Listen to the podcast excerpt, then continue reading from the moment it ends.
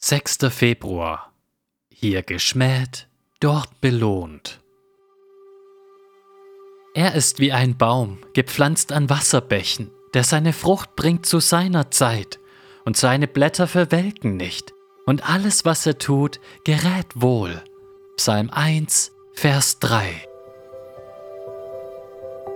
Wie deutet die Verheißung im Psalm 1, Vers 3 auf Christus hin? Wir lesen, alles, was er tut, gerät wohl. Dem Gerechten gelingt alles, was er tut. Ist das naiv oder zutiefst wahr?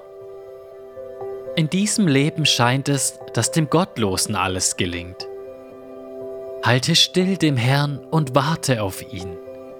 Erzürne dich nicht über den, dessen Weg gelingt, über den Mann, der Arglist übt.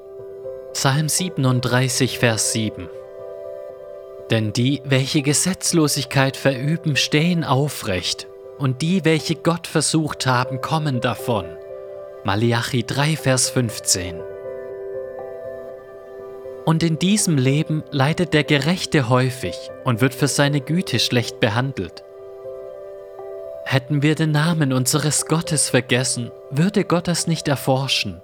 Ja, um deinetwillen werden wir getötet den ganzen Tag, wie Schlachtschafe sind wir geachtet.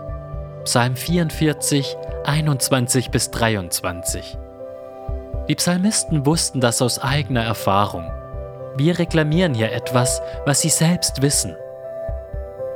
Der Psalmist ist daher nicht naiv, wenn er sagt, alles, was er tut, gerät wohl.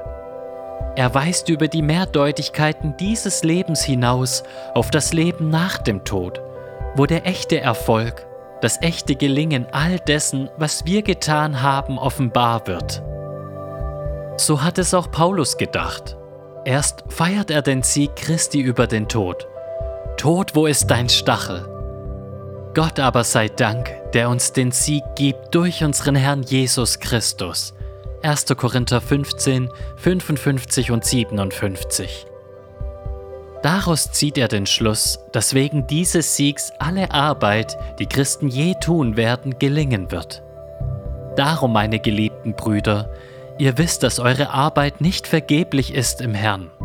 1. Korinther 15, Vers 58. Wenn aber etwas nicht vergeblich ist, dann gelingt es. Weil Jesus an unserer Stelle gestorben ist, hat er garantiert, dass jede gute Tat gelingt früher oder später. Was ein jeder Gutes tun wird, das wird er von dem Herrn empfangen. Epheser 6, Vers 8. Glückselig seid ihr, wenn sie euch schmähen. Freut euch und jubelt, denn euer Lohn ist groß im Himmel. Matthäus 5, 11 und 12. Hier geschmäht, dort belohnt. Was im Alten Testament naiv erscheint, alles, was er tut, gerät wohl, weist in Wahrheit zutiefst über sich selbst hinaus und hin auf das Werk Christi und die Wirklichkeit der Auferstehung. Mit den Worten von Katharina Amalia von Schlegels wundervollem Kirchenlied. Stille mein Wille, dein Jesus hilft siegen. Trage geduldig das Leiden, die Not. Gott ist's, der alles zum Besten will fügen, der dir getreu bleibt in Schmerzen und Tod.